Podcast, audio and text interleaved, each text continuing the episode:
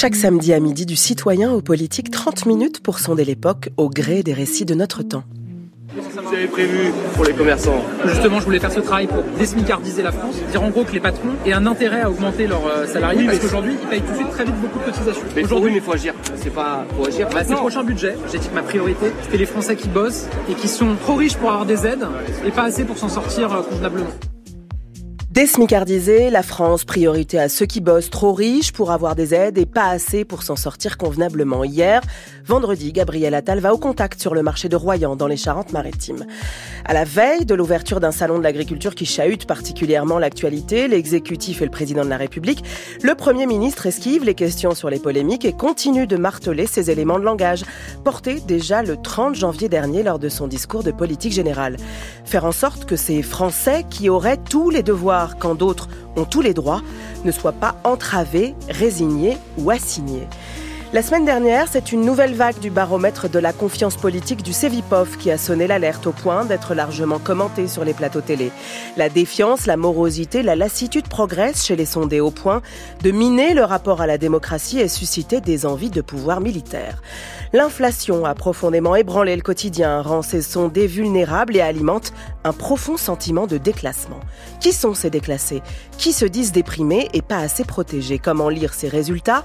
Marqués par un désarroi largement supérieur à nos voisins allemands, polonais ou italiens. Faut-il y voir le pessimisme chronique de Gaulois réfractaires ou une réelle angoisse d'un horizon bouché, d'un glissement vers la pauvreté, quand le contrat républicain assurait jusqu'alors que le travail protégeait et permettait une ascension sociale?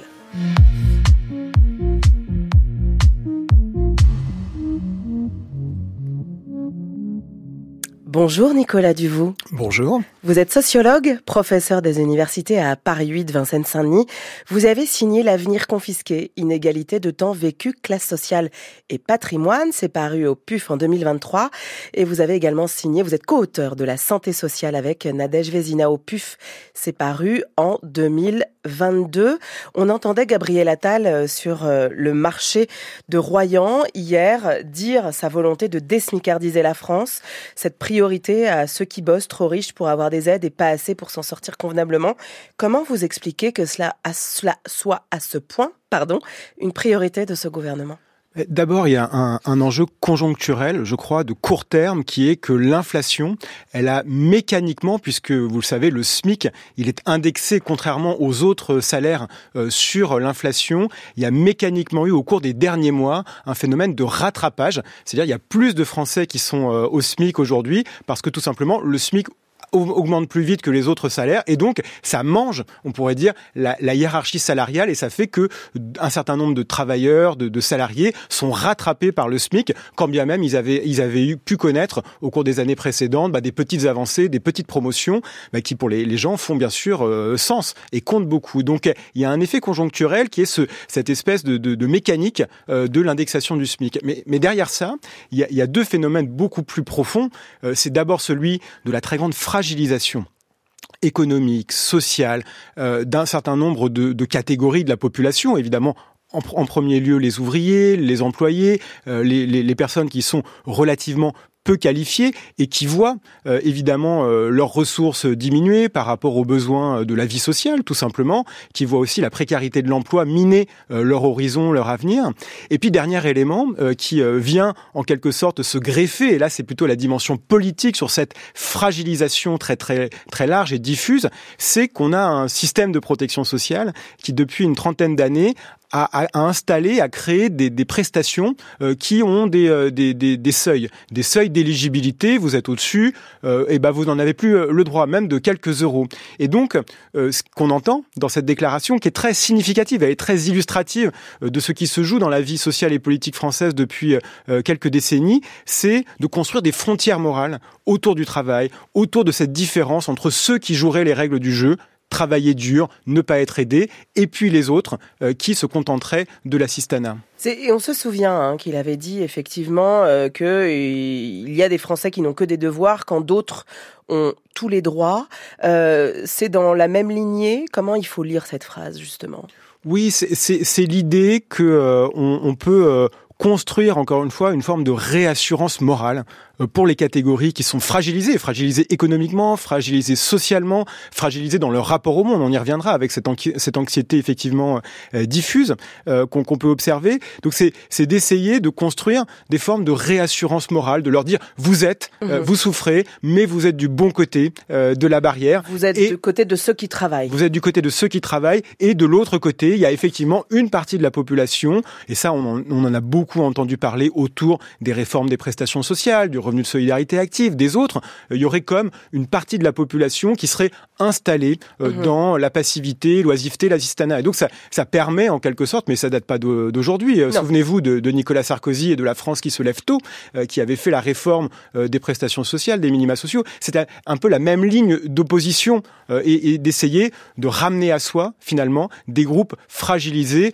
en créant une opposition avec avec des, des personnes plus en difficulté. Ouais, ce qu'on a entendu euh, aussi dans euh, l'idée euh, que les Français avaient le devoir de travailler.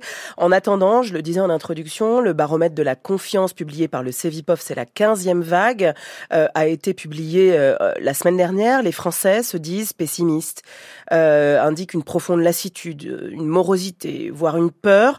alors dans tous les eurobaromètres au niveau européen, les Français sont toujours plus pessimistes au point que ils sont. il y a un adage qui dit que les Français vivent au paradis, mais se en enfer. Euh, est-ce que c'est nouveau? Est-ce que on voit quand même une glissade supérieure à ce qu'on avait pu voir jusqu'ici?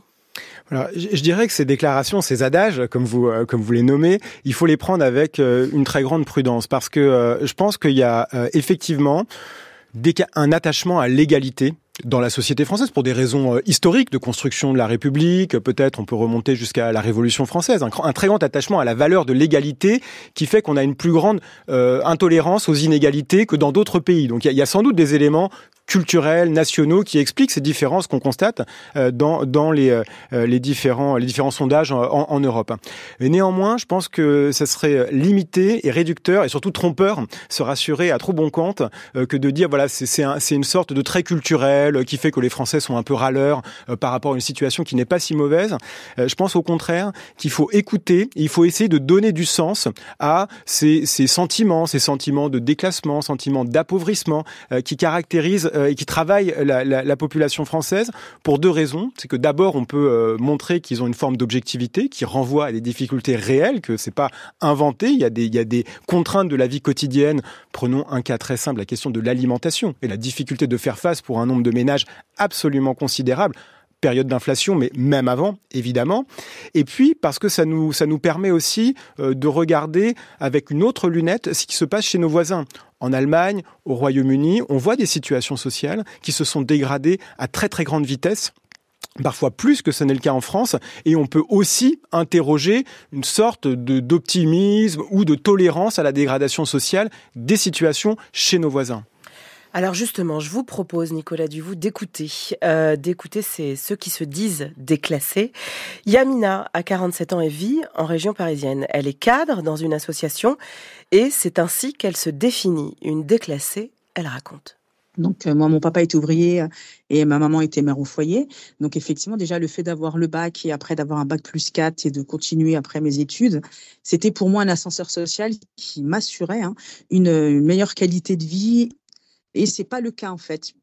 Aujourd'hui, euh, on se retrouve en classe intermédiaire avec un pouvoir d'achat qui est très affecté. Par exemple, avant, j'habitais dans le 20e à Paris. Et effectivement, à la naissance de mon enfant, ben, j'ai pas pu me maintenir. Enfin, je me suis maintenue en, dormant dans mon salon. Donc, du coup, comme beaucoup, ben, j'ai franchi le périph. Hein. Je suis allée à, Bagnolet, euh, en, banlieue, en Seine-Saint-Denis, pour euh, un espace plus grand. ça s'est traduit aussi par des choix avant, par exemple, je, quand je faisais mes courses, je n'ai jamais regardé le prix, je ne vais pas vous mentir. Je faisais les courses, j'achetais les produits que mon fils aimait bien et que moi j'avais envie. Et aujourd'hui, j'ai, euh, je me dis, waouh, je me souviens une fois, mon fils m'a demandé un paquet de gâteaux. J'ai vu 4 euros le paquet, j'ai dit non. Mmh. Donc oui, donc, donc ça se traduit aussi par le caddie. Et qu'effectivement, on voit moins souvent au restaurant ou au musée, ou enfin, notre budget loisir a diminué aussi. Mon, fils me dit pourquoi est-ce qu'on est pauvre en fait? Et depuis quand on est pauvre?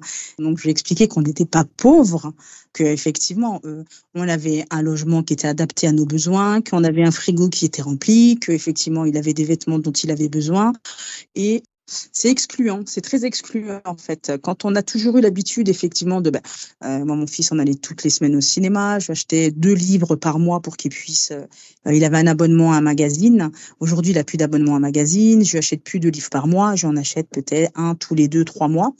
On doit faire des choix. C'est vraiment ça, c'est compter. Avant je comptais pas.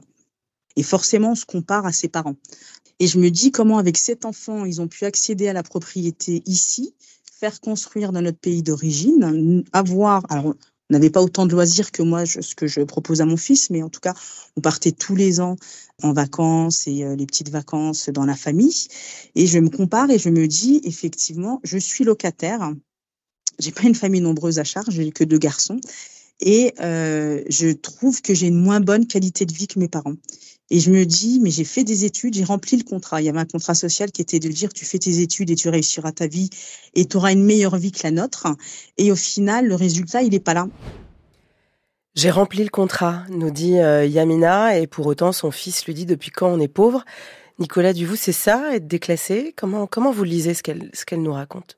Euh, D'abord, euh, c'est un témoignage très juste qui exprime avec une très grande force la, la violence sociale ressentie par euh, cette personne et tout le soubassement euh, matériel qu'il y a derrière. C'est-à-dire qu'elle elle détaille les privations, notamment les privations vis-à-vis des enfants, qui sont euh, évidemment les plus douloureuses peut-être pour pour les familles, mais elle, elle détaille l'emprise en fait de la contrainte budgétaire, de ce qu'elle appelle le pouvoir d'achat et notamment le pouvoir d'achat immobilier. J'en dirai un mot.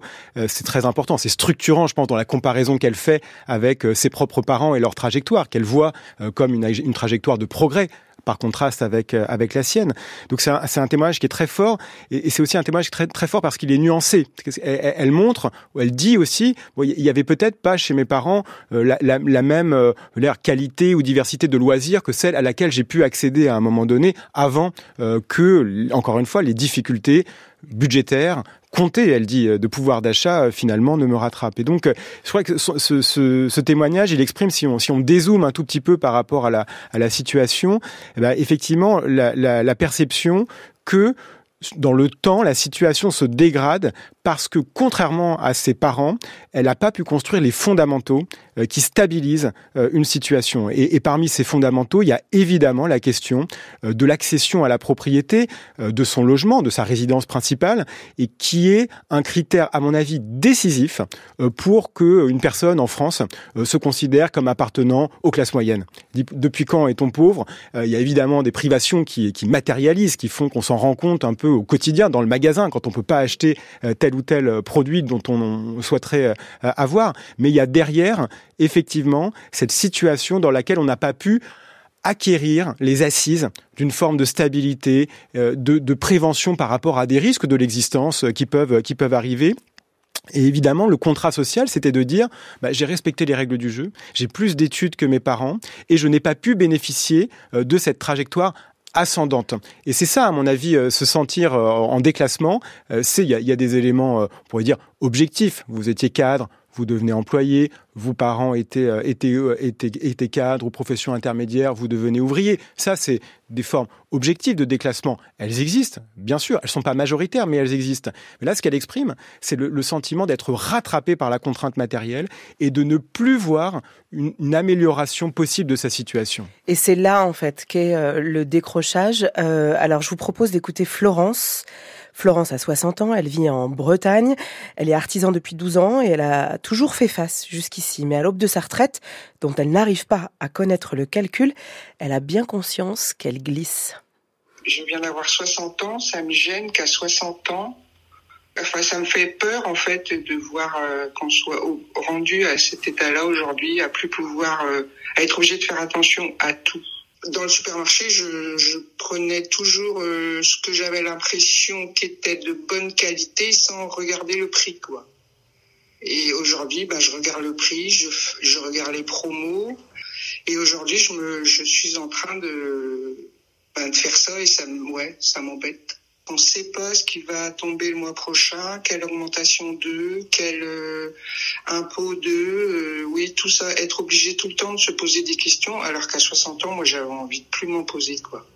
Bon, moi, je suis artisan, hein, je suis, je suis à mon compte et j'ai plus de boulot.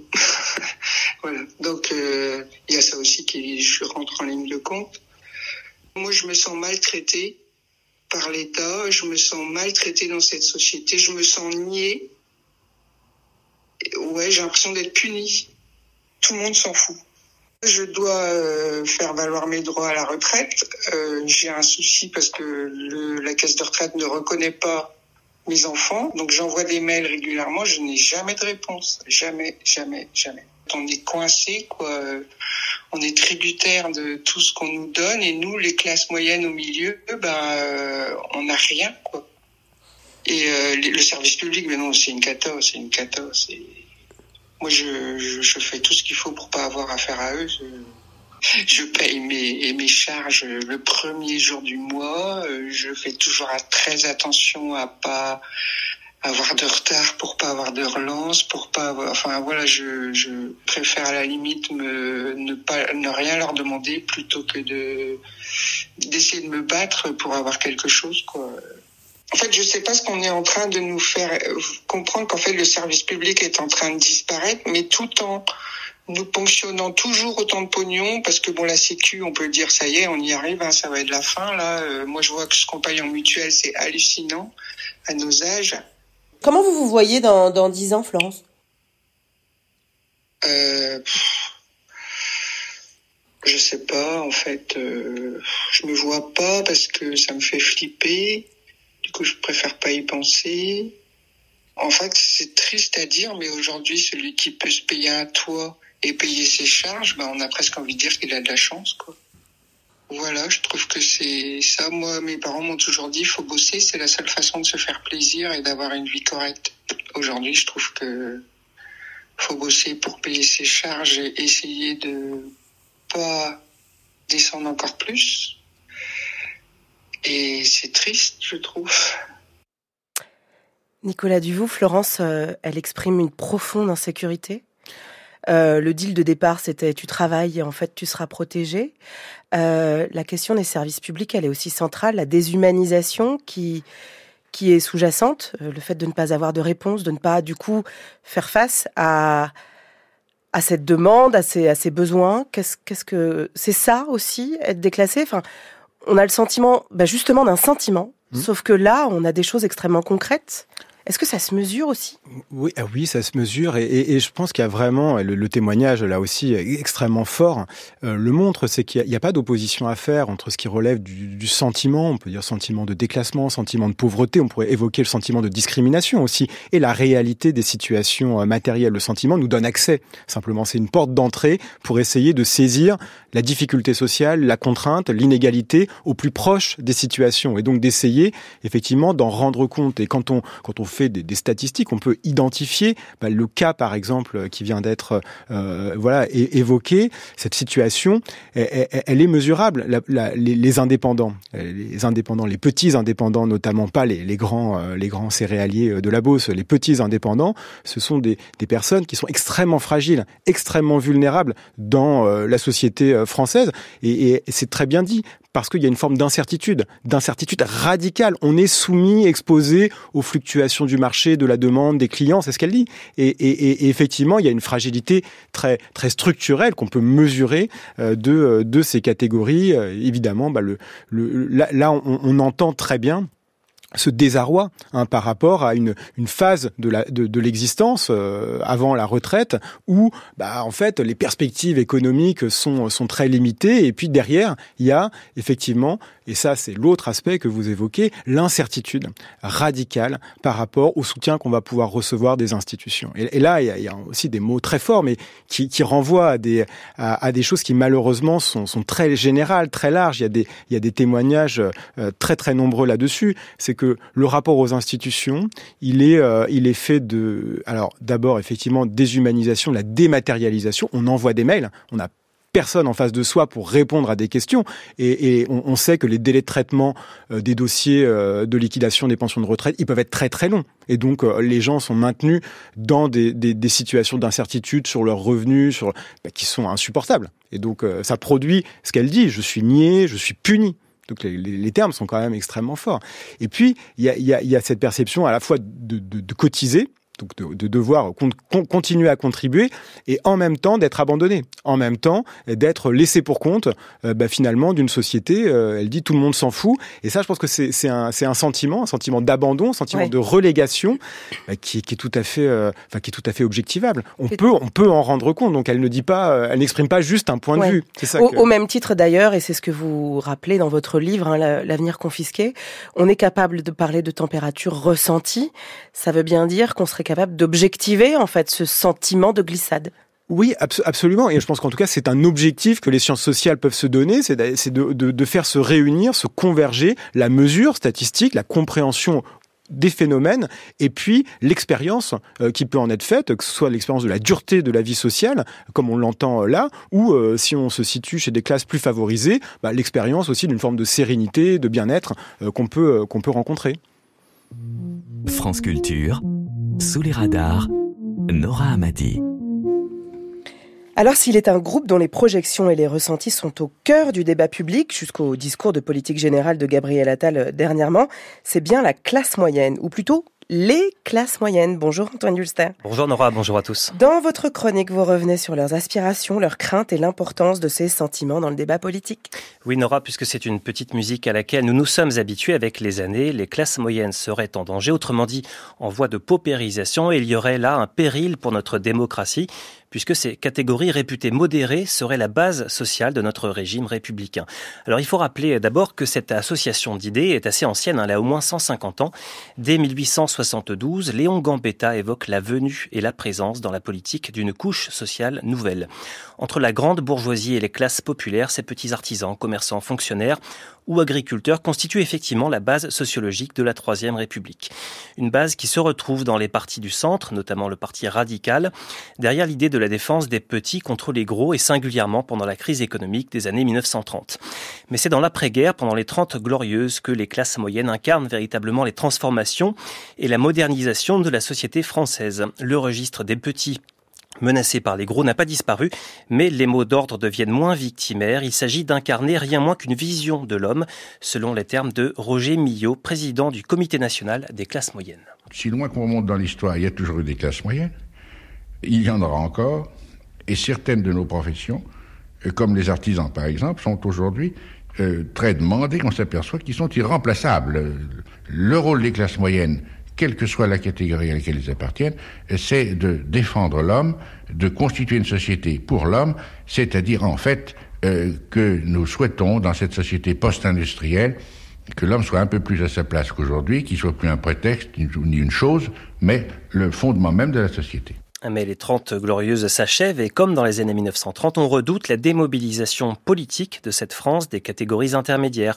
Valérie Giscard d'Estaing, qui avait théorisé l'idée d'un gouvernement du centre qui représenterait deux Français sur trois, s'adresse spécifiquement aux classes moyennes en avril 1981, quelques jours avant sa défaite face à François Mitterrand. Ces catégories moyennes, il y a les Français installés à leur compte, mais il y a aussi les employés, il y a les cadres moyens, il y a les ouvriers professionnels qui sont en réalité l'infanterie économique de la France. Si nous pouvons faire état d'un certain nombre de résultats, c'est en raison de leur travail. alors pour eux, il est assez choquant de se dire, nous sommes les Français qui travaillons beaucoup, hein, et nous sommes exclus par telle ou telle réglementation de notre participation à des avantages sociaux de la vie française. C'est pourquoi il faut réexaminer euh, ces plafonds et ces règles euh, d'exclusion. Alors Nicolas Duvou, les livres d'histoire euh, débordent d'analyses, hein, souvent euh, contradictoires d'ailleurs, sur ce que les craintes et les aspirations de ces catégories intermédiaires font à la vie politique, notamment dans la période de crise économique. Euh, est-ce que ces raisonnements sont si évidents et est-ce que la, paupérisation ou la crainte de la paupérisation nourrissent forcément les votes populistes? C'est effectivement des, une question euh, très très importante et très complexe. Je crois que d'abord sur les classes moyennes, ce qui est difficile, c'est que c'est à la fois une réalité euh, sociologique, on pourrait dire des professions intermédiaires, petit encadrement euh, ou classe populaire qualifiée et, très stable. Peut-être l'accès à la propriété serait aussi un critère très important à faire rentrer dans, dans l'équation, mais c'est aussi les classes moyennes un, un, récit, une rhétorique et une aspiration.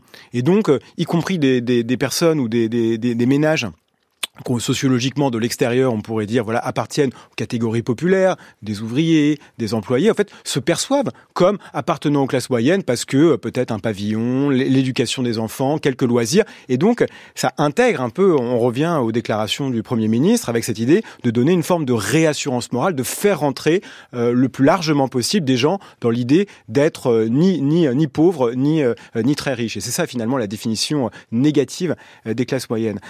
Et, ce qui se passe depuis euh, euh, quelques décennies, on peut dire de la deuxième moitié des années 70 peut-être, et, qui explique hein, euh, ce, que, vous évoquez, c'est en fait la, la dynamique vers la moyennisation a été arrêtée.